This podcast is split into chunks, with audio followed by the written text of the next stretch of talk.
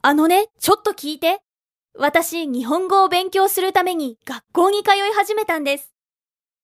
週5日、毎朝学校に行きます。それぞれの授業は90分です。中級レベルの漢字と文法を勉強しています。とても難しいです。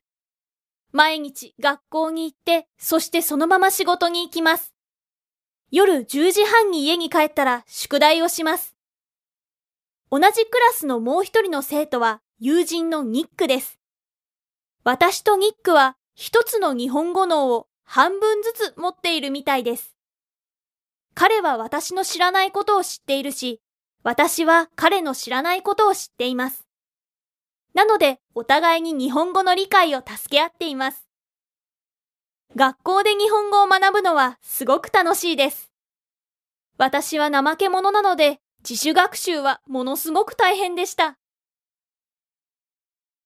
So, guess what, guys? I've started going to school to learn Japanese. I go to school five mornings a week. My classes are 90 minutes each. I'm learning kanji and grammar at an intermediate level. It's really hard. Every day I go to school and then straight to work. When I get home at 10:30 p.m., I do my homework.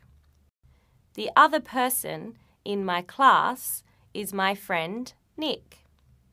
Me and Nick are like two halves of one Japanese brain. He knows the things I don't know, and I know the things he doesn't know. So we help each other understand. It's really fun learning Japanese at a school. Self study was too hard for me because I'm lazy. So, guess what, guys? I've started going to school to learn Japanese. I go to school five mornings a week. My classes are 90 minutes each. I'm learning kanji and grammar at an intermediate level. It's really hard. Every day I go to school and then straight to work. When I get home at 10:30 p.m., I do my homework.